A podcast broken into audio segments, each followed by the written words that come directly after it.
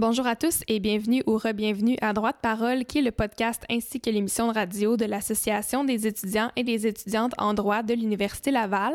Cette semaine, nous vous offrons un épisode en collaboration avec le Comité de droit et féminisme qui porte sur le droit et la violence conjugale. Je vais donc commencer en faisant une petite mise en garde. Nous abordons des sujets qui peuvent être choquants à travers cet épisode. Nous avons laissé des ressources directement dans la description pour n'importe qui qui voudra aller les consulter. Cela dit, je vais laisser le micro à Rosalie Caron, qui est coprésidente du comité, et je vous souhaite un excellent épisode.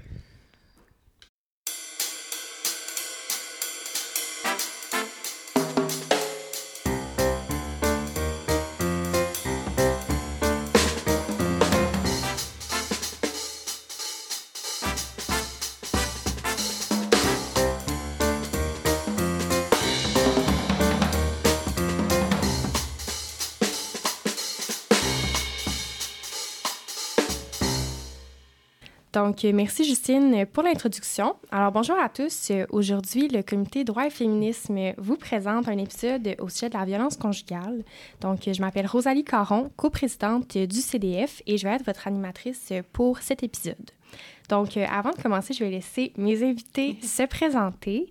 Et je vais vous remercier pour votre présence aujourd'hui. Puis, euh, je vais vous laisser y aller, Madame Fraser. Oui, merci. Euh, donc, bonjour, je me présente. Moi, c'est Isabelle. Je suis sexologue, en fait, pour l'organisme communautaire S'explique. Là, on fait des animations dans les écoles, secondaires, primaires, personnes âgées, milieux communautaires.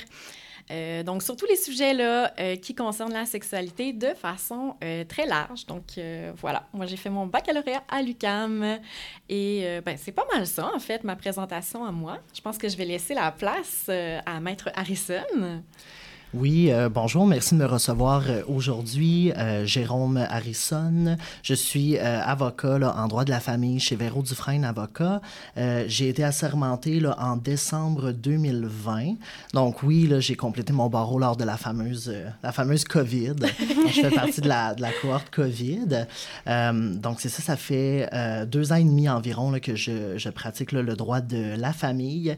Et euh, également, j'ai fait euh, de mon côté mes études à l'Université Laval. J'ai fait le baccalauréat euh, en 2015. Puis j'ai bien apprécié mon parcours. donc, en tout cas, si jamais il y a des personnes qui écoutent puis qui hésitent à s'inscrire à l'Université Laval, bien, en tout cas, c'est une très belle université. Donc, n'hésitez pas à, à, y aller puis à faire vos études, que ce soit en droit ou que ce soit dans d'autres d'autres bacs. Et ben, moi aussi, euh, j'ai fait ma petite cohorte euh, covidique aussi, mon baccalauréat ah en sexologie, oui, je compatis. bon, ben je seconde l'Université Laval, très bonne université, donc euh, merci pour la promotion. maintenant, les introductions sont faites. je voulais commencer avec une définition. Donc, qu'est-ce que c'est la violence conjugale pour qu'on soit tous là, sur la même longueur d'onde? Mm-hmm. Je ne sais pas qui veut commencer. Ben, je peux y aller. En fait, j'aurais peut-être deux définitions un peu, si on veut. Donc, une définition peut-être un peu plus officielle.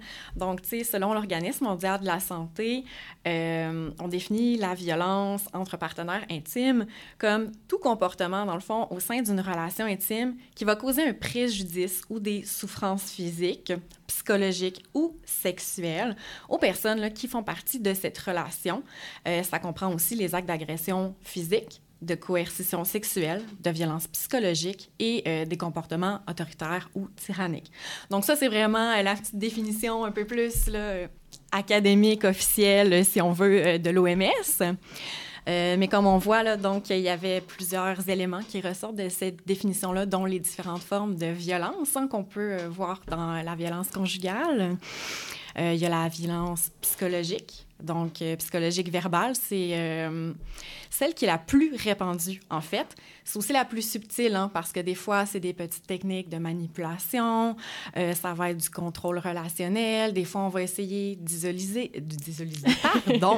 d'isoler, la personne, de ses proches, de ses pairs. Donc, c'est celle qui est la plus répandue, la moins discutée, la moins parlée aussi. On a euh, bien évidemment la forme de violence physique.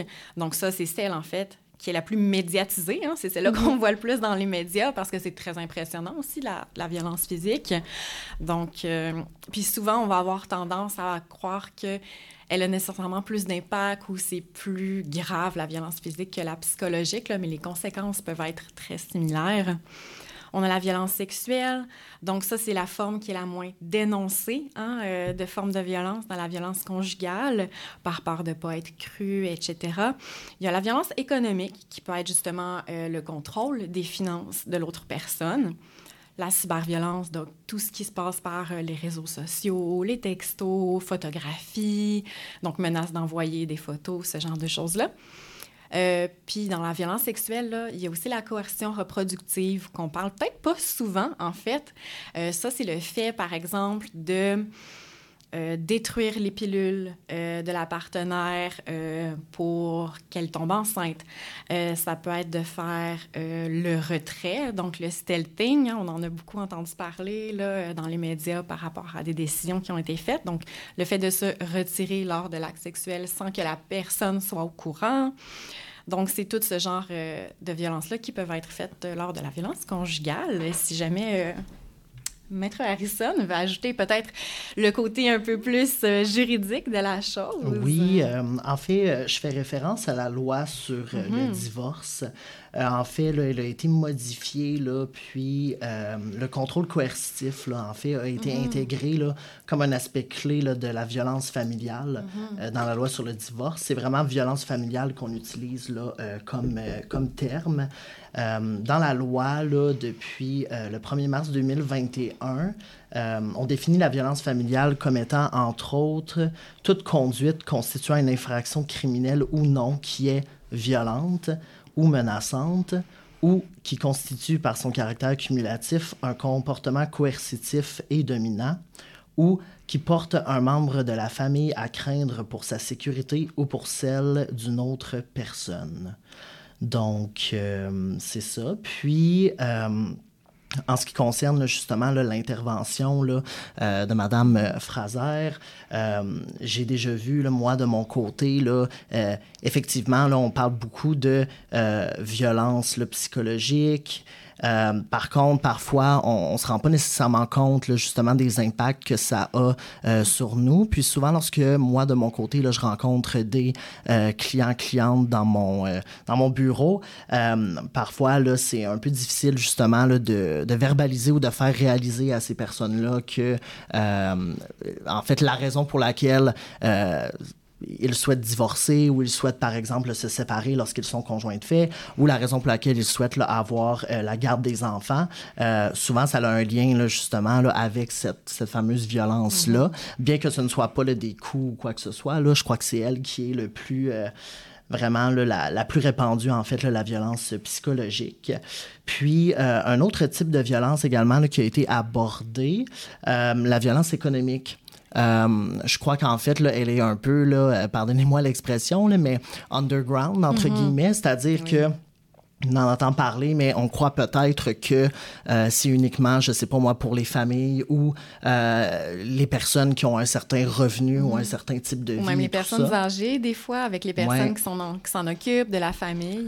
Exact, mais on voit là, souvent là, en, en ce qui concerne là, euh, dans, les, dans les couples, en fait, là, monsieur ou madame qui contrôle les finances de l'un, qui va contrôler un peu là, justement là, bon, où l'argent est utilisé, les sorties qui sont faites et tout ça.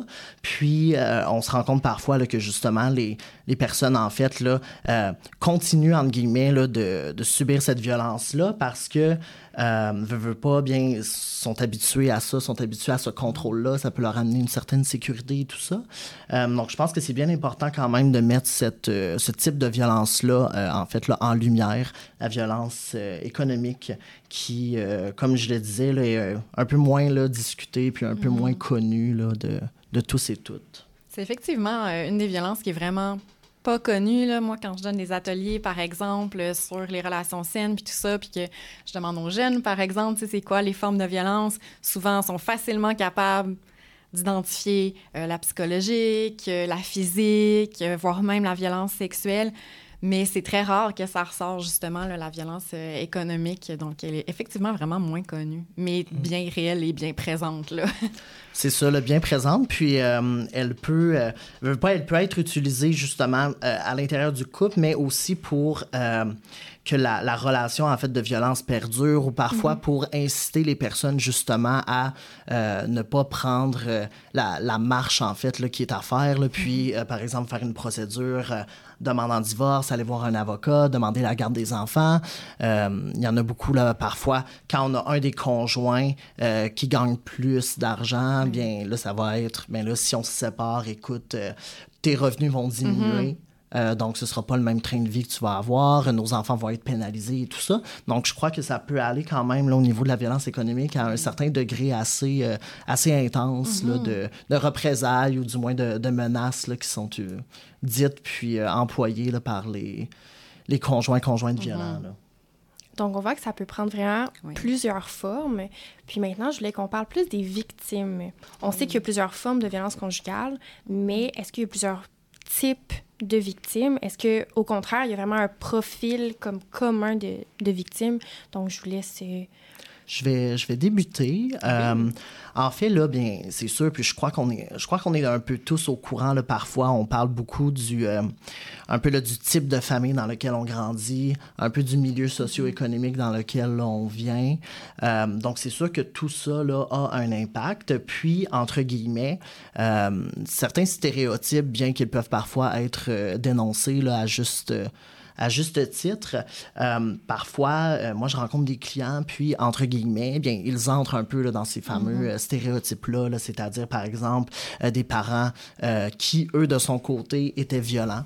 Donc là, il y en a parfois, là, justement, malheureusement, euh, lorsqu'ils sont adultes, bien qu'ils se disent je ne reproduirai pas ce que mes parents ont fait, mm. bien euh, malheureusement ils reproduisent cette violence-là. Parfois euh, c'est quelque chose, veut pas, qui ont été exposés, ou parfois il y en a qui ne savent pas que c'est de la violence puis ils croient que c'est normal, mm.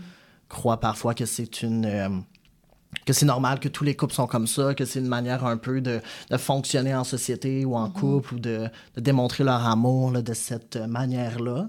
Donc, je dirais que, en tout cas pour moi, pour mon expérience, euh, assurément, il y a, parfois, il y a un profil type, puis effectivement, les personnes entrent dans cette catégorie-là. Euh, donc, puis parfois, lorsqu'elles nous racontent cette histoire-là, c'est un petit peu moins surprenant, entre guillemets. Ça nous permet de. On voit un peu, là, justement, leur, euh, leur arrière-plan de vie puis on est en mesure de dire, bon, bien évidemment, euh, la personne a été déjà euh, exposée à cette violence-là. Euh, je sais pas, moi, elle vient d'un milieu le plus défavorisé et tout ça. Donc, euh, c'est sûr qu'au niveau de l'argent, bien, c'est important pour cette personne-là d'en avoir. Donc là, si justement il y a des phrases qui sont dites en lien avec l'argent, de la menace et tout ça, en lien avec ça, bien, ça va avoir un impact le plus, plus important chez ces personnes-là. Donc, entre guillemets, bien que ce soit pas correct, on n'est pas tant surpris, entre mhm. guillemets, peut-être que euh, malheureusement, il y de la, de la, violence conjugale dans la vie de cette personne-là, bien que, évidemment, là, euh, personne mérite là, justement de, de, subir un tel, un tel sort.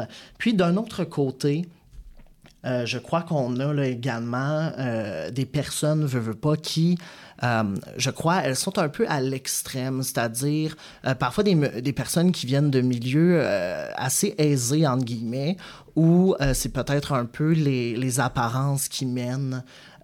Où on vient justement, on a des études, on prend soin de notre apparence, on a un certain rythme de vie, un certain revenu et tout ça. Puis, justement, là, en fait, là, que ce soit la séparation du, couple où la violence est mal vue, mais en fait, il y en a là, dans euh, la relation. Là, puis je le vois là, euh, dans, dans certains, euh, certains clients que, que je rencontre.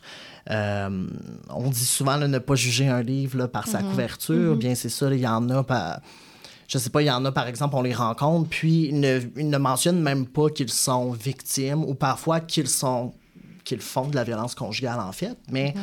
euh, nous ne veut pas, en creusant un peu, en posant des questions sur leur situation là, conjugale, la situation avec les enfants mhm. également.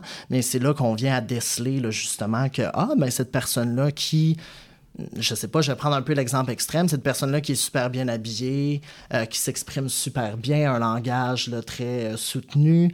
Euh, personne également qui, par exemple, je sais pas moi, haut fonctionnaire au gouvernement qui peut gagner plus de 100 000 par année, bien, ah, cette personne-là soit est victime de violence conjugale ou fait de la violence conjugale à la maison.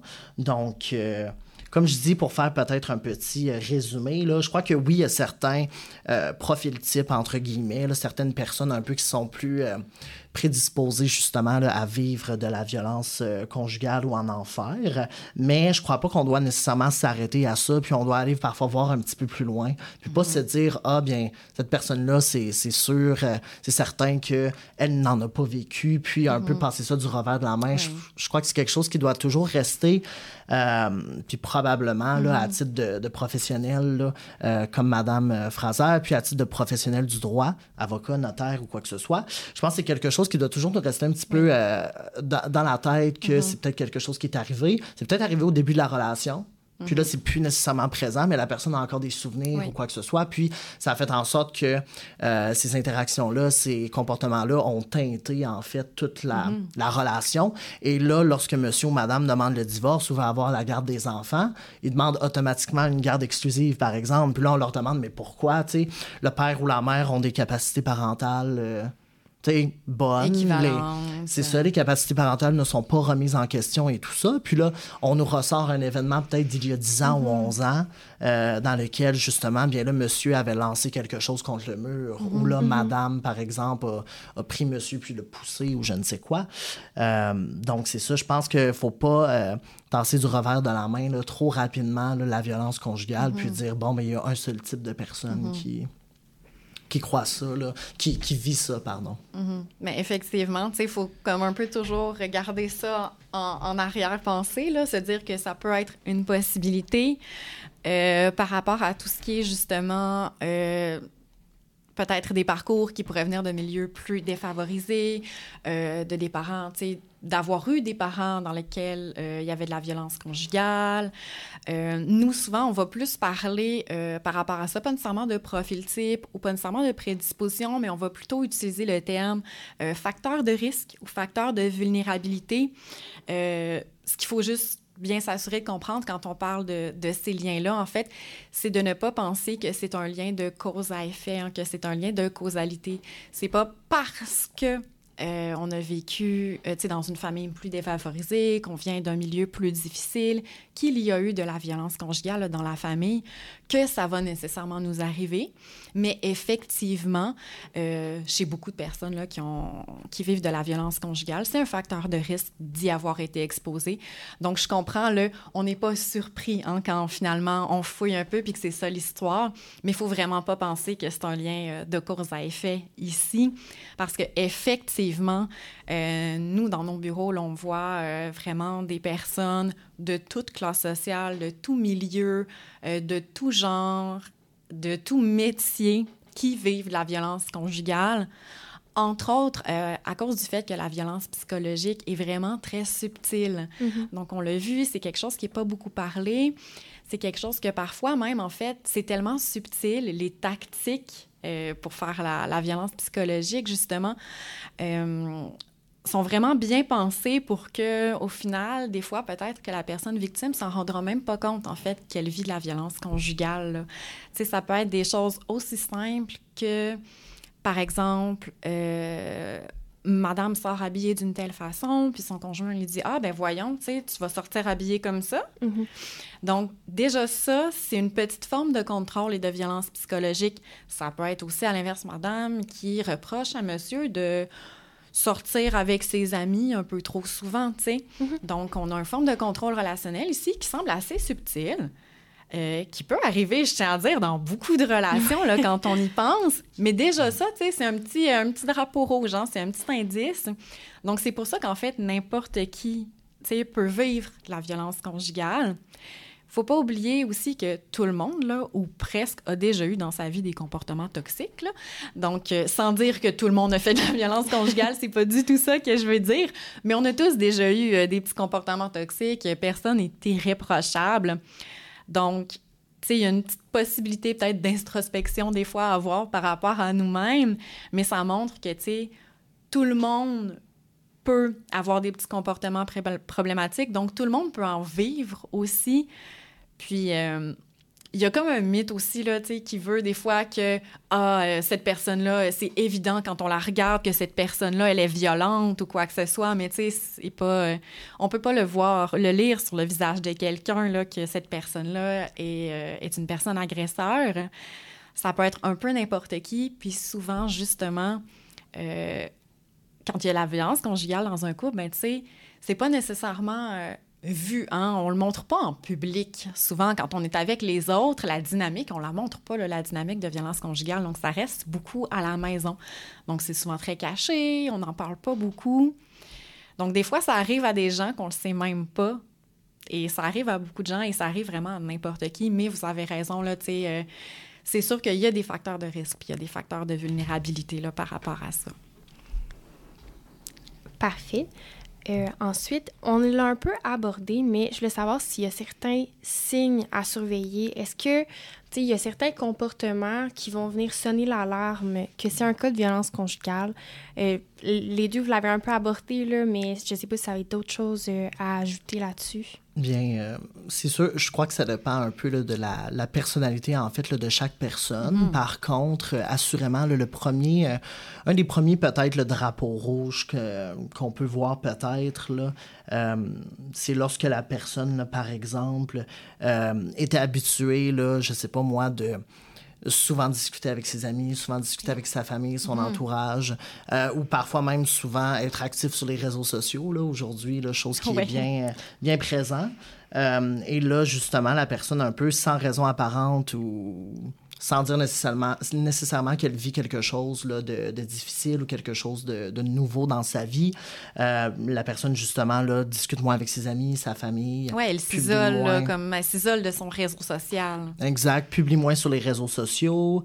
Euh, donc, c'est ça, parfois, il y en a qui, qui font ça justement pour... Euh, ne pas là, justement euh, avoir là, être victime de représailles de la part de l'autre personne. Mm. Puis euh, ça arrive souvent, j'en discute en fait là, avec mes collègues de, de, travail euh, qui sont à la réception du cabinet en fait. Là. Donc nous, quand les clients appellent chez Véro Dufresne Avocat, parfois il y a possibilité de parler à l'avocat directement, mais parfois c'est directement avec une, une réceptionniste. Puis on a souvent le bon, ben, donne le numéro de téléphone, mais on se fait dire de ne pas laisser de message. Mm-hmm. Euh, parfois, monsieur et madame sont encore en cohabitation. Parfois, les enfants sont plus âgés. Donc là, les, les enfants pourraient, par exemple, euh, écouter le, message qui a été enregistré là, sur le répondeur de la maison et tout ça. Euh, donc, euh, c'est ça, je pense que c'est euh, deux aspects là, qui sont quand même là, présents, c'est-à-dire s'isoler, s'éloigner de ses proches, puis aussi avoir certains un peu comportements, là, comme je disais, un peu secrets, entre guillemets. Mais parfois, étant donné, on le dit dans le terme, là, étant donné que c'est secret, ben, c'est difficile justement de s'en rendre compte. Là. Donc, ça, je pense que c'est quelque chose qui peut être très qui arrive. Puis c'est peut-être un petit peu plus difficile de. J'aimerais ça peut-être entendre euh, Mme Fraser là-dessus. Euh, une personne de base qui est déjà peut-être plus introvertie ou une personne qui n'a mhm. pas de grand cercle d'amis. Euh, mhm. par défaut, entre guillemets, elle est déjà de base isolée. Ou peut-être quelqu'un qui amène moins à se confier, ou on parle beaucoup parfois des hommes, qui parlent moins de leurs émotions et tout ça, puis qui sont moins amenés à avoir peut-être des relations significatives avec mhm. d'autres hommes de leur âge et tout ça. ils font juste ne pas en parler, donc...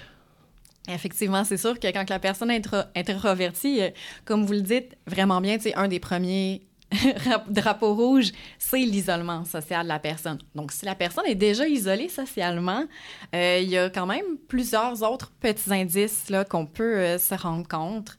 entre autres, quand on est des intervenants, intervenantes ou quand on est des personnes qui œuvrent auprès de ces gens-là souvent, il va avoir quand même un bon changement dans l'humeur de la personne. Donc, la personne qui va être devant nous va être... Euh, les émotions vont être plus à vif. Euh, il va avoir plus d'anxiété, de réaction de peur. Tu sais, des fois, on va être plus sensible euh, quand il y a des stimuli ou un gros bruit qui arrive. on sursaute, mais vraiment plus que, que la normale. Donc, déjà, ça, par rapport à l'humeur, ça peut être un premier signe. Euh, si on connaît plus la personne, qu'on fait partie de son cercle plus proche, euh, les troubles de sommeil. Il va avoir beaucoup de difficultés donc avec le sommeil quand on vit de la violence conjugale à cause du stress puis de la peur constante. évidemment, s'il y a de la violence plus physique, des fois c'est possible de voir des blessures. Malheureusement, on peut jamais assumer hein, qu'une blessure ou qu'un bleu est un signe de violence conjugale, mais tu sais, si ça si ça arrive souvent, euh, si la personne donne des excuses qui semblent un petit peu rocambolesques pour les blessures, ça peut être un petit signe juste à surveiller de plus près justement les autres indices mhm. peut-être que je viens de nommer. Et finalement, ben, dans les discours, hein, donc quand euh, on a une personne devant nous, le discours euh, des personnes qui sont victimes de violences conjugales va beaucoup être un discours de elle se responsabilise elle-même. Si elle parle, par exemple, d'une chicane qu'elles ont eue, euh, on va trouver des excuses euh, au partenaire ou à la partenaire et on va plutôt mettre ça sur notre faute à nous. Donc ça, c'est tous des petits indices qui peuvent nous permettre justement de, de peut-être se douter qu'il y a anguille sous roche, puis là, à ce moment-là, tu sais, de se permettre d'explorer sans, sans, être dans la confrontation, parce qu'on ne veut pas apposer l'étiquette de victime à quelqu'un, mais juste d'aller explorer un petit peu plus pour justement peut-être confirmer là, ou infirmer nos hypothèses. Puis je suis vraiment heureuse, en fait, que vous avez parlé justement des hommes, par exemple, parce qu'on n'en parle pas beaucoup, hein, des hommes qui vivent de la violence, soit de la violence conjugale, soit de la violence sexuelle. Et effectivement, il y a des barrières puis il y a des obstacles supplémentaires euh, pour dénoncer. Euh, parce que, bon, euh, on dit, il y a tout le stéréotype là, des hommes que, ben, ça doit pas pleurer, un homme c'est fort, un homme, etc. Et tout ça, ça fait que quand on vit la violence sexuelle en tant qu'homme, ben, ça peut être vraiment difficile, on peut se sentir très honteux euh, quand ça nous arrive. Et il n'y a pas beaucoup de ressources non plus euh, pour les hommes qui sont victimes de violences. Donc, c'est comme une barrière de plus. Donc, euh, la part du jugement, les stéréotypes qui sont liés à ça, la difficulté d'accès aux ressources, ça aussi, c'est vraiment quelque chose qui peut être très difficile là, pour... Euh, J'ai peut-être l'impression aussi, euh, on dit justement qu'il y a moins de ressources, puis que ça peut être difficile pour les hommes d'aller les, les, chercher. Euh, mais parfois, il y a des hommes qui vont se sentir du moins plus en confiance ou peut-être auprès d'autres hommes. Et là, quand on regarde peut-être, mm-hmm. Madame Fraser, vous le voyez, moi, personnellement, en tout cas, je ne connais pas vraiment d'hommes sexologues, là, ou mhm. j'en vois pas beaucoup. On parle de travailleurs sociaux, c'est souvent des femmes. On mhm. parle justement d'intervenantes à la DPJ, souvent des femmes et tout ça. Donc, parfois, justement, en tout cas, c'est. Je, crois en tout cas qu'il y a peut-être. Euh, le gouvernement, du moins, il y a peut-être une sensibilisation à faire en lien avec ça, mais il y a peut-être aussi là, un, mhm. travail également à faire là, pour rendre les choses, euh, euh, ces domaines-là peut-être attrayants, puis mhm. euh, permettre justement, là, de, de, facto, en fait, ça pourrait avoir un effet domino, puis permettre aux hommes justement de, de consulter et tout ça. également, juste à titre d'avocat en droit de la famille, principalement, c'est des femmes, là, mhm. assurément. Puis, il y en a parfois qui demandent précisément, qu'ils appellent au bureau, puis ils demandent précisément d'être avec un homme. Euh, que ce soit parfois c'est des hommes qui le demandent, mais parfois c'est des femmes aussi là, qui, qui, mhm. le demandent. Elles souhaitent euh, être avec un homme pour euh, x, y raison. mais c'est ça, je trouve un peu. Puis c'est un, petit peu un parallèle, là. En tout cas, on parle beaucoup aussi du, du milieu de l'éducation. Je crois qu'il manque un peu, là, justement, de Assurément, les femmes qui sont en place, les enseignantes et tout ça font un travail extraordinaire, puis mm-hmm. ils forment la société de demain, mais parfois avoir euh, justement là, un, corps professoral un peu, avec un peu plus d'hommes dedans, mais ça mm-hmm. fait en sorte que euh, ça peut être différent, où il y a des, des, choses parfois qui sont enseignées différemment et tout ça. Donc, c'est sûr que ça pourrait élever, entre guillemets, une génération qui est un peu plus ouverte. Euh, mm-hmm.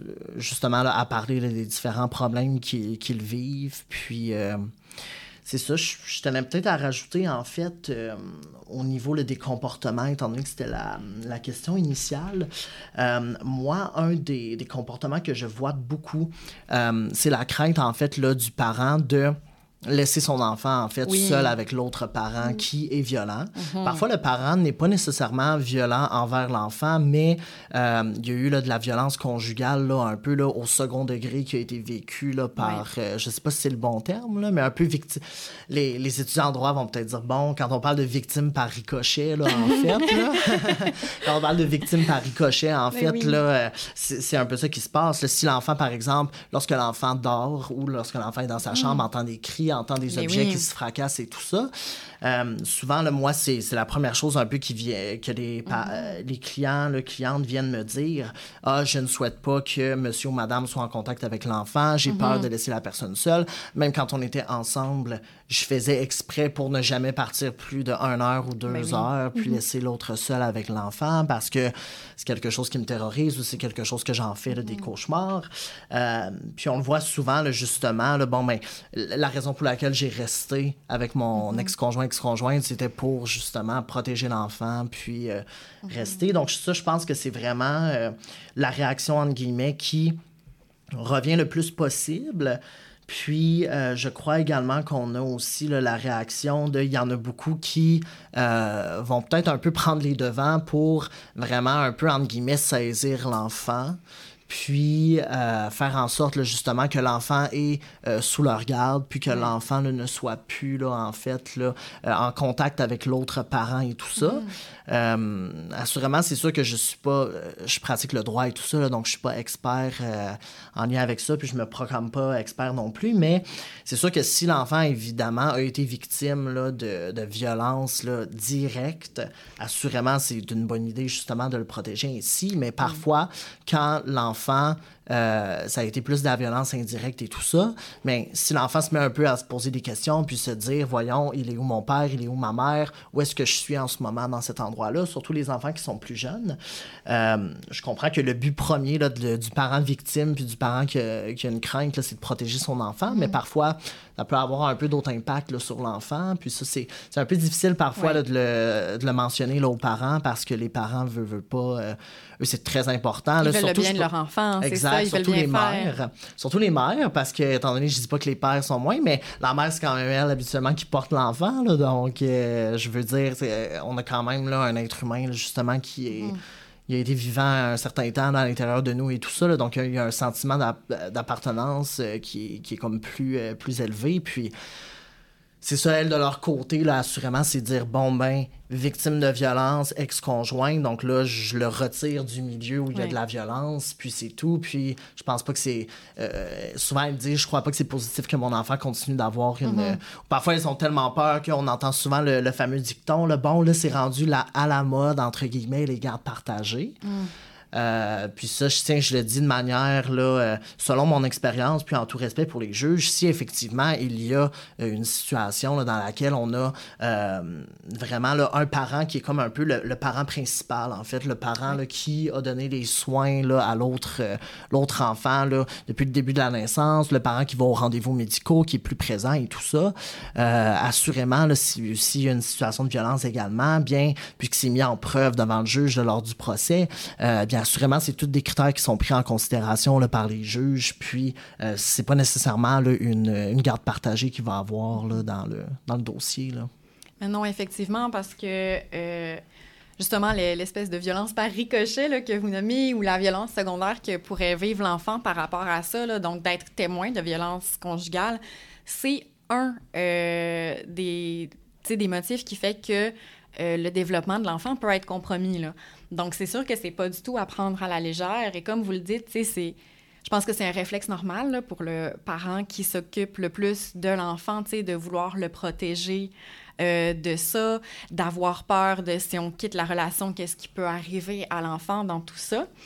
Euh, ce qui est intéressant, c'est que oui, en fait, l'enfant est souvent un motif, effectivement, du fait que les, les personnes victimes vont rester dans la relation, mais c'est aussi l'un des principaux motifs qui va faire, au final, que la personne va décider de quitter euh, Ouais. la relation. Souvent, la façon que ça fonctionne, euh, c'est que la personne, tu sais, chaque personne va un petit peu avoir son seuil de tolérance, si on veut, par rapport à la violence conjugale. Et pour beaucoup de personnes, le seuil qui va faire que là, on va prendre action et décider de quitter la relation, ça va être parce que l'on se rend compte que l'enfant est en danger.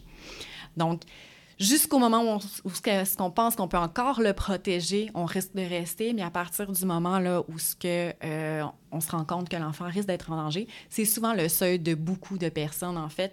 Donc tu sais, à la fois ça va être un motif qui va nous faire que non, on va rester, à la fois ça va aussi probablement être le motif qui va faire qu'on va décider de quitter la relation. J'ai euh, rencontré une cliente récemment qui justement là, était victime de, violences conjugales depuis euh, longtemps. Euh, puis elle, de son côté, en fait, le le moment un peu là, qui, qui lui a dit bon bien c'est assez là euh, moi et mhm. ma fille on doit quitter je dois me séparer de mon conjoint violent c'est c'est un peu puis je sais pas si ça revient là parfois dans votre euh, votre pratique ou euh, dans, dans, les ouvrages peut-être au mhm. niveau des statistiques et tout ça mais c'était un peu c'est le fait que l'enfant a verbalisé en fait à une autre personne qu'il y avait des éléments de violence conjugale et tout ça, mhm. puis que c'était comme normal et banalisé en fait. Je, donne comme exemple, ah ben moi c'est normal que mon père euh, lance des choses dans les murs. Ah ça mhm. arrive tout le temps. C'est quelque chose de normal. Donc, en tout cas, pour ma cliente, elle, de son côté, c'était pas ça précisément, mais c'est ça qui lui a fait euh, qui lui a fait. Rendre compte de ce qu'elle vivait vraiment. Exact, là, puis qu'elle a dit Ah là, euh, mon enfant là, euh, banalise ça, c'est rendu quelque chose qui fait comme partie de sa vie au quotidien. Puis c'est quelque chose que l'enfant veut, veut pas parle un peu ouvertement aux autres personnes. Donc là, c'est là qu'on se rend compte que c'est comme, euh, elle fait partie intégrante de la vie, puis c'est comme un peu euh, imprégné dans l'enfant. ou euh, Donc c'est ça, elle, de son côté, là, qui lui a fait réaliser mm-hmm. vraiment que ça devait cesser. Là, puis oui, elle voulait protéger sa fille, donc c'est pour ça qu'elle restait. Mais au final, on se rend compte que parfois, rester, bien, on, met quand mm-hmm. même un peu, le malgré nous, l'enfant dans une, dans une situation qui, qui pourrait être dangereuse là, pour cet enfant-là. c'est super intéressant parce que, tu justement, on, ne veut pas que notre enfant intègre le message que c'est ça une relation mhm. saine puis que c'est ça une relation normale non plus. Hein. Donc, euh, c'est super intéressant comme. Euh, oui, puis euh, en fait, là, elle, de son côté, euh, je crois, puis je pense que c'est quelque chose peut-être, là, en tout cas pour euh, ceux qui s'intéressent au droit ou ceux qui s'intéressent également à la psychologie, je crois que quand on est avocat en droit de la, en droit de la famille, peut-être également droit du travail, également droit criminel, c'est des choses qui sont très, là, des sujets là, très importants, des sujets primordiaux, mm-hmm. en fait, entre guillemets, le travail, la famille, puis criminel, en fait, ben, c'est tout au niveau d'un peu, si on va être emprisonné ou non, entre guillemets, là, la, donc, euh, en ce qui concerne là, euh, justement l'approche un peu avec les clients et tout ça, euh, moi, quand je vois justement une certaine. Parfois, j'ai des clients qui ont une, certaine émotion qui monte au visage et tout ça, puis moi, je leur, je leur laisse croire. Je, pas que je pas nécessairement que je banalise la situation, mais je le dis peut-être avec un ton un peu euh, familier, tout ça, pour que les personnes se sentent à l'aise. Euh, moi, je leur dis vraiment que euh, elles sont ici justement pour mes services. En plus mm-hmm. qu'elles me paient, donc assurément, mais elles peuvent parler. Elles peuvent dire qu'est-ce qu'elles veulent dire. Il n'y a pas de mm-hmm. jugement là, de ma part. Puis, je parle souvent, puis je dis souvent, ben écoutez, ça fait du bien pleurer. On se sent toujours bien après, on se sent mieux après. donc, on a toujours une boîte de mouchoirs également là, dans le bureau. Là, donc, euh, quand on rencontre. donc, quand on rencontre client, cliente, il y en a parfois qui. Euh, puis ça, c'est souvent peut-être les, les hommes, en fait. moi, j'en ai eu justement qui, qui, sont victimes de, de violences de la part de leur conjointe. Puis euh, souvent, ils, en ont juste parlé peut-être à une personne ou même mm. pas. Là. Donc, c'est comme un peu la première fois qu'ils décident d'en parler, puis la première fois que ça sort. Donc, c'est normal que ça vient avec certaines émotions. Oui. Ça, ça, fait brasser beaucoup de choses hein, chez les personnes. Euh, puis c'est mm. sûr, là, le, le, courage que ça demande dans, de le dire pour la première fois à quelqu'un, c'est vraiment pas facile non plus. Là. Mm. Puis j'ai l'impression que ça va être différent. En fait, il y en a parfois qui vont dire Ah, ça ne me tente pas de euh, avoir cette discussion-là avec une personne inconnue. Mm une personne que, mm-hmm. que, je viens de rencontrer ou quoi que ce soit. Euh, il y en a peut-être un peu, entre guillemets, qui sont peut-être un peu méfiants envers les avocats parfois, ou mm-hmm. je ne sais pas, ou parfois qui ont eu une mauvaise expérience par le passé. La peur de je se faire juger, de pas se faire croire. Oui, exact. Ou parfois même, il y en a qui, je veux dire, on entend toutes sortes de choses parfois là, dans, pour les avocats. Là. Euh, donc, euh, c'est ça, parfois, il y en a qui sont peut-être un petit peu euh, moins à l'écoute ou quoi que ce soit. Ou, mais ça, c'est un peu comme n'importe quoi. Je veux dire, on va à un restaurant, puis c'était super bon, on en parle deux minutes, mais on va à un restaurant où le service est exécrable, puis c'est la nourriture était vraiment pas bonne. On n'arrête pas d'en parler. Puis on va en parler des heures et des heures de temps. c'est écrit partout sur Google et tout, tout le monde. ça. exact. Donc, au niveau des, parfois, malheureusement, des mauvaises expériences avec les avocats. Parfois, c'est un fit, entre guillemets, qui n'est juste pas là. Mais, euh, donc, parfois, c'est ça, les gens ont de la difficulté, parfois, puis là, ils disent, ah, je vais voir quelqu'un qui ne me connaît pas, est-ce que je vais me faire juger et tout ça? Puis, parfois, d'un autre côté également, euh, on a les gens qui sont comme, ah, bien, eux, entre guillemets, ils viennent nous rencontrer, puis ils se remettent un peu entre nos mains, entre guillemets. Eux, ils mm-hmm. disent, ben écoutez, vous êtes un ou une professionnel du droit, euh, vous en avez déjà entendu et tout ça. Ils sont comme, ils se sentent un peu libérés, justement, de, de venir parler de ça puis euh, enfin de pouvoir peut-être avoir quelqu'un qui va les aider justement à, régler leur situation ou à faire en sorte que leur vie le change pour, pour le mieux. Ouais, fait que je, en tout cas, je crois que c'est important. Puis, je, je peux dire, en fait, probablement qu'il y a certains professionnels du droit qui parfois euh, sont peut-être un peu mal à l'aise et tout ça envers, mhm. ou sont juste pas nécessairement parfois, euh, parfois peut-être pas euh, outillés. Oui, c'est peut-être pas, pas formé par rapport à ça. Des fois, on sait pas trop comment intervenir. Hein. C'est pas mm. un réflexe naturel pour tout le monde. Là, donc, Non, exact. donc, je pense vraiment là, ce qui est important et tout ça, là, puis ça, ça peut même s'appliquer justement les personnes qui nous écoutent, là, blondes, chum, amis, famille, c'est de faire comprendre justement à la personne que c'est normal d'avoir des émotions, c'est normal que les émotions sortent. Puis parfois, je veux dire, la personne raconte une partie de son histoire, mais pas tout. Mm-hmm. Puis tu sais, on dit, bon, ben écoutez, aujourd'hui, c'était déjà un bon premier pas. On peut faire une autre rencontre plus tard pour justement Mm-hmm. discuter plus en profondeur d'un élément ou on fait sortir petit peu par petit peu parce que sinon ça peut vraiment comme prendre beaucoup de place là tout faire sortir ça d'un coup là c'est comme un ballon qui éclate là donc mm-hmm. euh, on va faire sortir l'air plus tranquillement disons du ballon là parce que c'est sûr qu'on se sent submergé par toutes ces émotions là. Ben, C'était super intéressant. Il y a beaucoup d'éléments qui ont été mm-hmm. soulevés. Merci beaucoup pour vos réponses. Euh, donc, ma prochaine question, c'est euh, on entend souvent parler là, dans le baccalauréat en droit de consentement libre et éclairé. Puis, je me demandais, est-ce que selon vous, c'est possible dans une relation de violence conjugale d'avoir ça? Ah, je peux y aller. On va donner la réponse à la sexologue. euh, ben, par rapport au consentement plus moral, parce qu'il y a une définition vraiment légale du consentement euh, sur laquelle on se base mm-hmm. pour pouvoir faire euh, des jugements. Et ça, je vais peut-être plus laisser Maître Harrison y répondre à ce moment-là. Mais par rapport au consentement moral, donc nous, chez Supplique, quand on parle de consentement, on va souvent utiliser l'acronyme réel, donc pour dire que le consentement est réel ou non. Mm-hmm. Donc le R c'est pour le révocable. Hein. donc, euh, on peut retirer notre consentement à tout moment pour n'importe quelle raison. Il est éclairé. Euh, et c'est là, là, je pense, que, que, le petit nœud euh, ici aussi du problème. Le éclairé, c'est d'être conscient de, de, en fait, de ce pourquoi on consent. Là. Donc, est-ce que j'avais consenti, par exemple, euh, est-ce que j'avais consenti à ce que tu contrôles mes finances au départ? Non, tu sais, j'avais pas consenti à ça. Donc, le consentement ici, il est peut-être un petit peu vicié. Euh, le consentement, il est, aussi enthousiaste. Hein? Et là, quand on parle d'un enthousiaste, c'est pas euh, on y va de reculons, c'est pas OK, mais je vais faire ça pour te faire plaisir. Il faut que ça soit un vrai consentement. faut pas oublier, hein, souvent on va parler ah, on peut se fier au non-verbal de la personne pour savoir si le consentement euh, il est enthousiaste ou non. Faut pas oublier qu'il y a des personnes, tu sais, que les, euh, les cues sociaux puis tout ça, c'est pas facile. Hein? Fait que rien de mieux de s'assurer du consentement qu'un bon consentement verbal et enthousiaste. si on n'est pas sûr de déchiffrer euh, le non-verbal d'une personne, on s'en assure de façon donc verbale. Et finalement, je pense que le nœud du problème ici, c'est le libre. Hein. parce que dans une relation de violence conjugale, il y a une relation de contrôle et de pouvoir. Donc, il n'y a pas vraiment de liberté. Le consentement, selon, selon nous, il ne peut pas être libre à 100% il y a toujours un contrôle. Donc, c'est toujours une personne qui essaie de contrôler l'autre, donc soit psychologiquement, soit économiquement, sexuellement, par le physique. Euh, quand on parlait justement de faire des menaces par rapport aux enfants aussi, c'est une forme de contrôle. Hein? Donc, est-ce que la personne a vraiment le choix? sais, on lui laisse croire qu'elle n'a pas le choix de rester dans cette relation-là, sinon il va avoir telle, telle, telle, telle ou telle conséquence. Donc, ça peut pas être 100 euh, selon moi, libre et éclairé dans une relation de violence conjugale.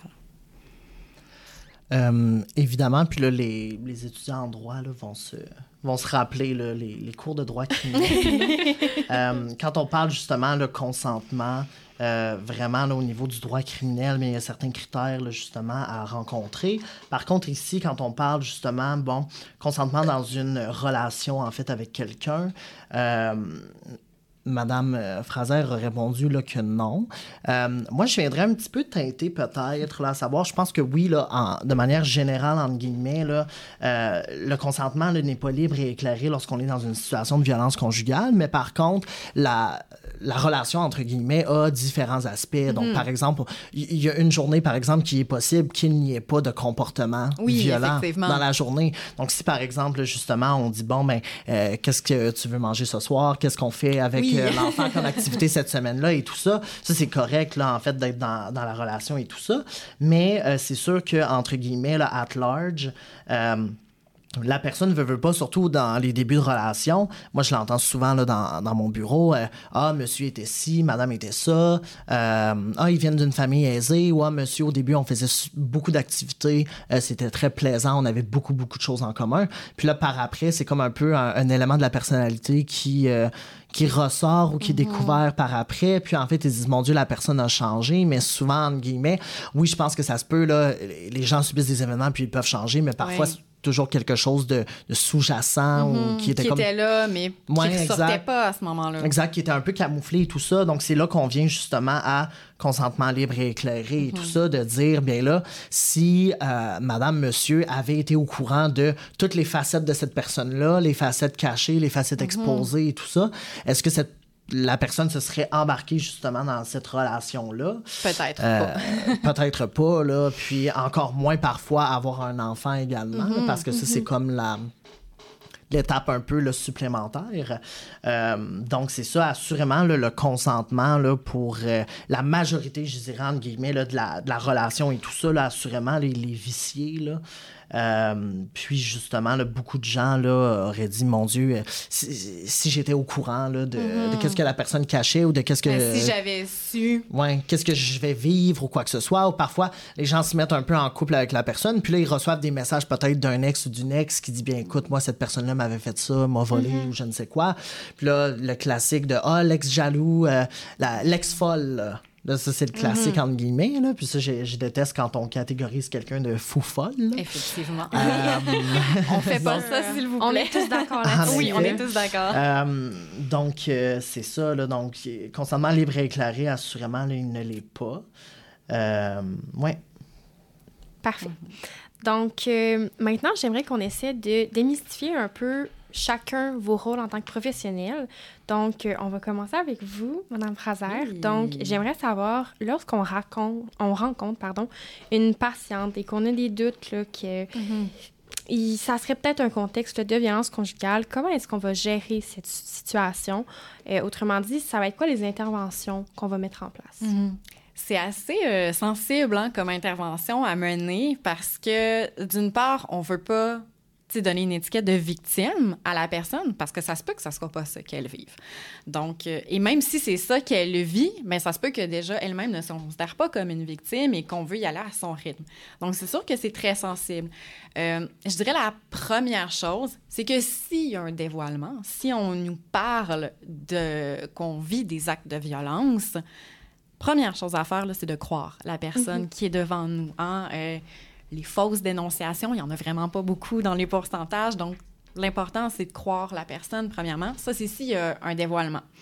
S'il n'y en a pas, puis qu'on a des doutes, on peut, euh, poser à la question, ah, est-ce que vous vous sentez en sécurité? Donc, déjà ça, des fois, la personne va peut-être dire, euh, ah oui, oui, euh, ben c'est sûr que, tu sais, des fois, j'ai un peu peur quand il arrive telle ou telle chose, mais euh, de façon générale, je me sens en sécurité. Donc là, déjà, on peut avoir un élément, ah, OK, À certains endroits, peut-être qu'il y a une peur qui est là, à d'autres moments, non. Donc, ça peut déjà nous, nous donner une petite piste. Ça peut être aussi de questionner, tu sais, un peu, c'est quoi la dynamique relationnelle? Souvent, quand on nous parle d'une dynamique relationnelle, ben, les éléments vont être assez rapides à ressortir. Hein. Nous, en tant qu'intervenants, intervenantes, on va le savoir que certains, euh, certains comportements sont pas sains ou sont toxiques. Fait que là, ça peut être d'aller questionner la personne, sais, ah, euh, est-ce que tu penses que c'est normal, ça, sais, de, de, vivre ce type de comportement-là? Est-ce que tu entends souvent ça, avec tes amis, puis tout ça? Donc ça, ça c'est un peu d'amener la personne elle-même à réaliser que ah, peut-être que, tu tu vois, j'y avais jamais pensé. Peut-être effectivement que c'est pas normal. Donc, tu sais, c'est pas nécessairement de lui dire direct, hey, ceci n'est pas normal, mm-hmm. parce que ça, c'est très confrontant.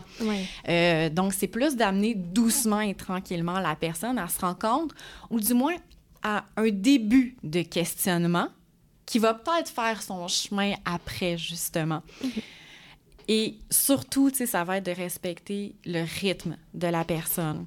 Tu sais, en tant qu'intervenant, intervenante, on peut sentir beaucoup d'impuissance quand on a une personne devant nous, euh, qu'on a des doutes qui vit de la violence conjugale. Euh, on peut malheureusement pas là, les accompagner jusque chez elles, dans leur foyer, ces personnes-là, et s'assurer qu'il se passe rien. Donc, il faut se rappeler que nous, le moment où on est avec cette personne-là, c'est le moment où elle est en sécurité. Mais surtout, faut si la personne n'est pas prête à en parler, si la personne n'est pas prête à dire qu'elle vit de la violence conjugale, mais qu'on a des doutes, ben, c'est de s'assurer de garder la porte ouverte, de lui dire qu'on est là, euh, de lui dire que si elle a besoin d'aide, si elle veut par exemple faire une audience, notre porte va toujours être ouverte si elle a des questions, si elle a besoin de parler à quelqu'un, pour garder ce lien de confiance-là, pour que cette personne-là puisse au moins garder cette ressource-là, cet élément-là, qui peut des fois, juste de pouvoir ventiler puis d'en mm-hmm. parler à quelqu'un, ça va beaucoup les aider c'est aussi, de reconnaître le vécu de la personne, mais pas minimaliser, ce qu'elle vit. Donc, on veut pas banaliser ça, mais on veut pas non plus faire paniquer la personne mm. qui est devant nous. Puis, tu sais, on va aussi essayer le plus possible de ne pas infantiliser la personne. Hein? Euh, donc, c'est elle qui, cette personne-là, elle est la maître de son vécu. Euh, c'est elle qui sait plus que nous. En fait, oui, nous, on est spécialiste, par exemple, en euh, sexologie, mais je ne suis pas spécialiste en madame ou monsieur un tel. Mhm. Donc, c'est de jouer avec les forces de la personne aussi, parce que ce qu'on veut, au final, c'est favoriser le sentiment d'auto-efficacité hein, de la personne, que la personne sente que si elle le veut, là, elle va pouvoir y arriver à s'en sortir. Donc, c'est ça qu'on veut favoriser plutôt que ah ben tiens si je te prends pour la main fais ça ça ça fais pas ça fais pas ça tu sais je pense que les personnes même si des fois tu sais les décisions peuvent être un peu viciées justement à cause de la manipulation ça reste que la personne sait ce qui est bien pour elle ou c'est ce qui est dangereux pour elle hein. des fois tu sais on on veut intervenir mais des fois c'est peut-être plus dangereux par exemple d'intervenir pour la sécurité de cette personne-là. Donc, euh, c'est comme... c'est très sensible. c'est pas évident, c'est beaucoup de nuances, puis c'est... Euh, voilà, c'est pas simple. Parfait, merci. Donc, euh, de votre côté, là, Maître Harrison, je voulais savoir comment, en tant qu'avocat, on va prouver un contexte de violence conjugale? Donc, notamment, c'est quoi le fardeau de preuve ou les éléments de preuve là, qui vont être utilisés? Euh, c'est ça en ce qui concerne la, violence conjugale. Je voulais peut-être rajouter à ce que Mme Fraser a dit. Euh, je crois que c'est bien important également de respecter le, désir du client parce qu'en fait, mhm. quand on a un client qui vient nous voir, on sait que, par exemple, dans la loi sur le divorce, pour demander le divorce, on a trois critères, en fait. Là. Euh, soit ça fait plus d'un an qu'on est séparés, qu'on mhm. vit séparément un de l'autre. Deuxièmement, euh, s'il y a eu de l'adultère de la part d'un d'un ou euh, des époux. Et également s'il y a eu de la violence conjugale. Parfois, écoutez, y a, euh, certaines personnes sont victimes de violence conjugale et elles ont possibilité d'invoquer le, motif de un an de séparation et c'est ce qu'elles mhm. souhaitent en fait. Elles ne souhaitent pas justement là, écrire noir sur blanc qu'elles ont vécu de la violence conjugale. Elles ne veulent pas nécessairement l'étiquette de la victime, c'est ça. C'est ça. Euh, donc je pense que c'est quelque chose là, à respecter, puis de pas commencer justement à euh, s'attribuer à titre d'avocat un rôle qu'on n'a pas nécessairement, un rôle de euh, comme trop d'aider la personne ou justement. C'est mon rôle à moi. mais voilà. mais tu sais un peu de se dire bon ben je vais prendre oui on prend fait cause pour nos clients mais en fait là ça reste que à titre de professionnel en droit à titre d'avocat avocate on, représente nos clients selon le mandat qu'ils nous donnent. Mhm. Ben Donc, il y a une limite aussi à mm. ce qu'on peut faire selon nos professions. Tu sais, on peut pas euh, tout faire. C'est pour ça qu'il faut. Euh, on dit qu'il faut un village là, pour faire. Oui. Puis ça, je pense parfois, bien, en tout cas, euh, peut-être que certaines personnes qui nous écoutent se disent peut-être, oh mon Dieu, moi, je serais jamais avocat en droit de la famille. C'est mhm. beaucoup trop des émotions, c'est beaucoup trop personnel et tout ça. Mais puis, en tout cas, parfois, certaines personnes disent Ah, je vais avoir euh, euh, de la difficulté à me détacher et tout ça. Puis, je dirais que moi, de mon côté, c'est sûr que j'ai pas la science infuse, mais je dirais que euh, c'est encore, encore un, c'est encore un travail sur moi-même à faire, de comme me détacher, en fait, de certains dossiers, là, puis de certaines situations, en fait, là, que, que, mes clients vivent parfois, là. Donc, je veux dire, même moi, je pense, les gens, en tout cas, à mon, mon, bureau, puis les gens de mon entourage me qualifieraient comme étant quelqu'un quand même assez empathique. Donc, euh, sais, on peut être avocat même si on est empathique, là, en familial et tout ça. Puis souvent, c'est même ça que les clients... Je l'espère ça me fait du bien d'entendre ça, je l'espère. Mais souvent, c'est les clients... Même les clients aiment ça, en fait, là, justement, quelqu'un qui est comme empathique, quelqu'un qui est sensible, justement, là, à leur, euh, leur situation, puis, puis ce qu'ils vivent et tout ça. Se sentir écouté, je pense que ça n'a pas de prix pour, euh, pour mm-hmm. eux. J'avais déjà rencontré une cliente, puis en tout cas, c'est pas un gros dossier qui était contesté et tout ça, mais c'était plus en lien avec une pension alimentaire. Puis euh, elle, de son côté, elle avait rencontré avant moi, par le passé, sur plusieurs années, trois avocats, puis elle m'avait dit.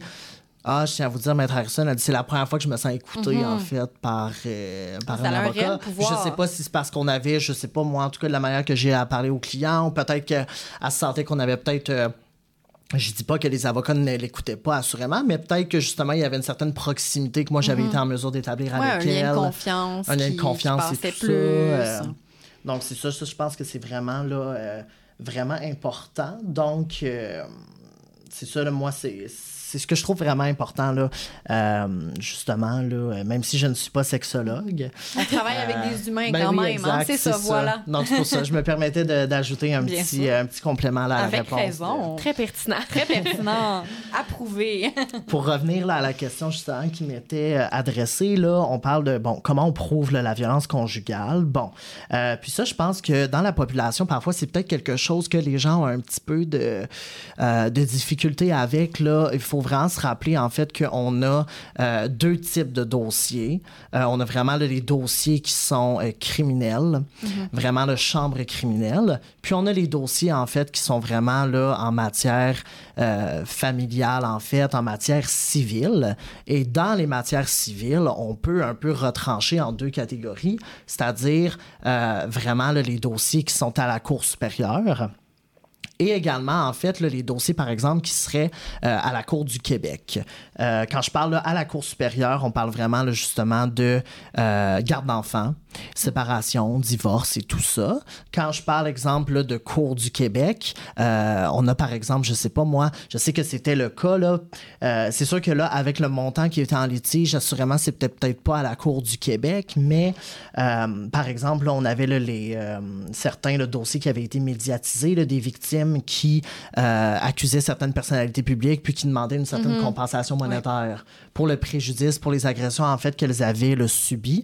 Donc, euh, c'est ça, je, reviens un peu, là, je, mentionnais qu'on avait euh, vraiment le chambre criminelle, puis on avait la chambre civile. Donc, au niveau criminel, en fait, pour euh, prouver justement que bon, on est dans une situation de euh, violence conjugale.